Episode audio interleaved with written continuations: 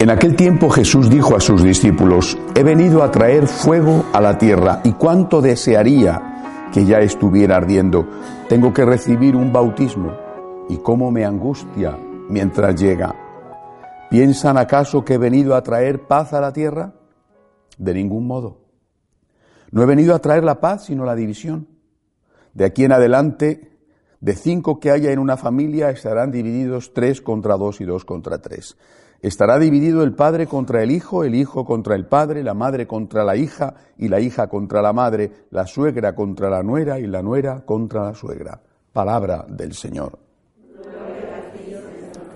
Pueden sentarse. Hay evangelios que son difíciles de entender. Este es uno de ellos. Porque parece que es todo lo contrario de lo que pensamos que es y que debería de ser Jesús un Señor que dice que ha venido a traer la división a la tierra. Pero bueno, esto no es lo que creemos que es Cristo. ¿A qué se refiere? Como siempre, no lo olviden, el texto hay que entenderlo en el contexto. ¿eh? Uno de los peligros de la Escritura es coger una palabra o coger una frase aislada, porque eso te puede llevar a unas conclusiones equivocadas. ¿Cuál es el contexto de este Evangelio? Lo dice la primera parte de lo que he leído. Jesús está ansioso de que se produzca aquello que Él ha venido a traer, la redención de los hombres, la conversión de los corazones.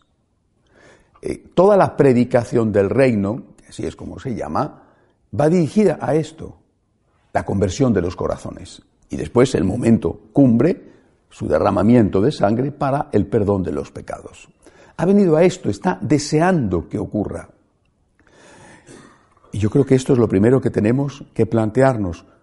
Nosotros tenemos este fuego en el corazón. Pienso, por ejemplo, en nosotros los consagrados. Aquí esta mañana somos muchos, la mayoría los que eh, estamos consagrados al Señor. Bueno, eh, ¿cuántas veces tienes la impresión de que en la sangre de los consagrados no hay glóbulos rojos, hay agua, hay, como diríamos en España, horchata.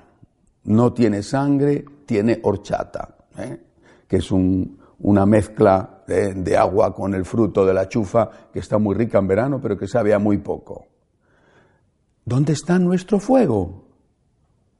Quizá alguno puede decir, lo tuve, ¿verdad? Porque ya las canas hacen que los fuegos de la primavera se apaguen un poquito cuando llega el invierno, ¿no?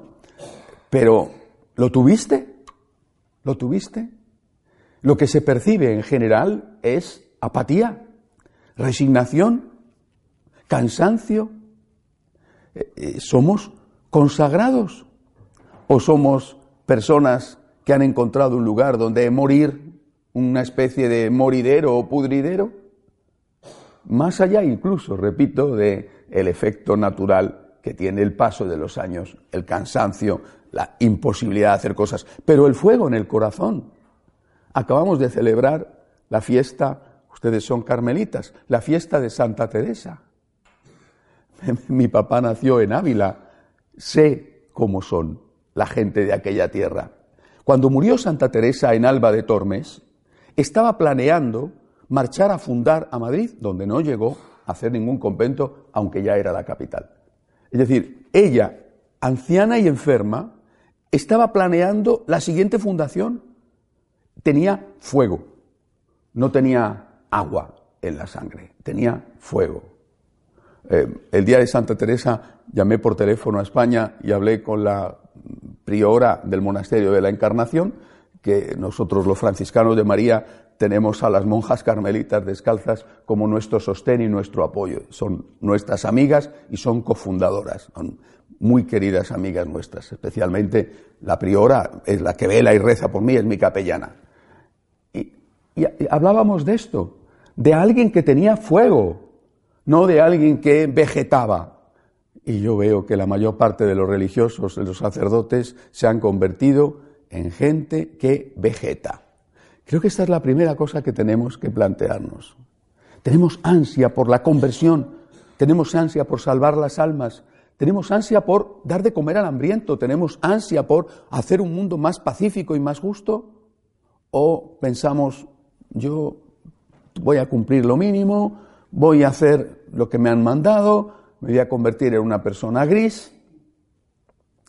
El gris puede ser el color de un hábito o el color de una camisa de clergyman, pero nunca debe de ser el color de un alma.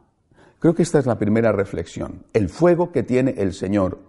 Recuerdo, no sé si ustedes han leído a, José María Pemán, si no lo han leído deberían de leerlo. ¿eh? Es un escritor laico español pero afortunadamente era conservador, de los pocos escritores buenos que dio España y que eran conservadores, porque casi todos eran comunistas. José María Pemán tiene una gran cantidad de obras dedicadas a la vida de santos. Hay una maravillosa eh, dedicada a San Francisco Javier. Está San Francisco Javier en, la en Goa, en la ciudad de Goa, en la India, y está pensando ya viajar a Japón y a China y una, una señora intenta retenerle allí para que no se vaya. Bueno, y Pemán pone un verso precioso en boca de este santo patrono de las misiones. Soy más amigo del viento, señora, que de la brisa. Hay que hacer el bien deprisa, que el mal no pierde momento. Y esto es lo que debería de ser nuestra vida. Somos más amigos del viento hay que hacer el bien deprisa, que ustedes ven, todos vemos que el mal no pierde momento. Y solo desde esta perspectiva se entiende la segunda parte del Evangelio. Porque si tú eres un vegetal, una lechuga es una lechuga, ¿eh? y una berza es una berza. Bueno, la quieren hasta los veganos, ¿eh? una lechuga ¿eh? tan inofensiva, pero si tú te has convertido en fuego, ¿Crees que no vas a provocar a tu alrededor molestias? Pongamos, por ejemplo, la campaña que está haciendo el Partido Demócrata en Estados Unidos para acabar con la Iglesia. Esta semana se supo con la filtración de los emails del señor Podestá, el jefe de campaña de la señora Clinton. ¿Por qué su deseo de acabar con la Iglesia? Explícitamente lo dicen. Es una filtración que ha permitido conocer la realidad. ¿Por qué? ¿Por qué su deseo de acabar con la iglesia? ¿Porque les molesta? Una iglesia que defiende la vida, una iglesia que defiende la familia, una iglesia que defiende la libertad, es una iglesia que molesta al poderoso. Una iglesia calladita, sumisa, que dice amén a todo, no molesta. ¿Por qué no intentan acabar, por ejemplo, con la iglesia episcopaliana? Por un motivo, porque la iglesia episcopaliana no molesta, la iglesia episcopaliana no necesita que nadie acabe con ella, se basta a sí misma para autodestruirse. La iglesia católica molesta. Gracias a Dios, está haciendo lo que hizo Cristo. ¿Qué hizo nuestro Señor? ¿Cómo murió Jesucristo? Plácidamente, en la cama, eh, ancianito. No, murió crucificado. Es decir, el Señor hace lo que tiene que hacer y se encuentra con que incomoda, molesta y lo matan. Todo esto lo hemos olvidado absolutamente. Los religiosos, por supuesto, que tenemos que ser la levadura en la masa y los laicos. Te va a costar con no solamente la sociedad, sino también tu familia. Eso no significa que nosotros tengamos que estar armando bronca en la familia, pero es inevitable que aunque seas una persona moderada, equilibrada y madura, te encuentres con gente que no te entiende.